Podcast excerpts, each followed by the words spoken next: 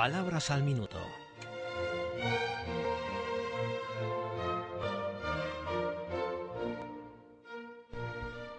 Hola a todos. Este pequeño espacio radiofónico es un modesto intento de añadir historia a nuestro conocimiento de las palabras. Hay quien afirma que la etimología, especialidad lingüística que estudia el origen de las palabras según la academia, es la madre de todas las ciencias y bien podría defenderse la tesis. Quien conociera todas las palabras y de dónde procede cada una, hasta sus raíces más remotas, conocería sin duda todas las cosas y todas las historias de los seres humanos. Ordinales severísimos. Si no he entendido mal las instrucciones de la Academia, quien ocupa el puesto 297 de una lista se halla en ducentésimo nonogésimo séptimo lugar.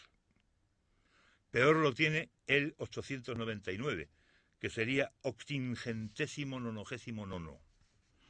No creo que ningún ser vivo haya llegado a silabear nunca semejante rebuscamiento, aparte del que acabamos de hacer ahora, claro.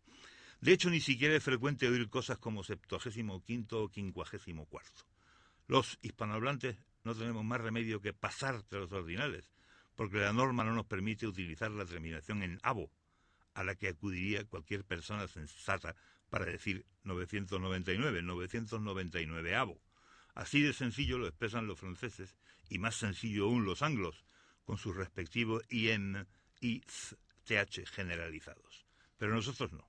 Nosotros reservamos el ave, el abo, perdón, no, vamos a ir en a Sevilla ahora, por las partes de un todo. 826, 823 sería cualquiera de las 823 partes en las que estuviera dividido un todo. Se trata de una diferenciación completamente inútil, por no decir estúpida, procedente de una época en que casi nadie sabía contar mucho más allá de 99. Consecuencia, autorícese el empleo de la desinencia abo para designar tanto los ordinales como las fracciones.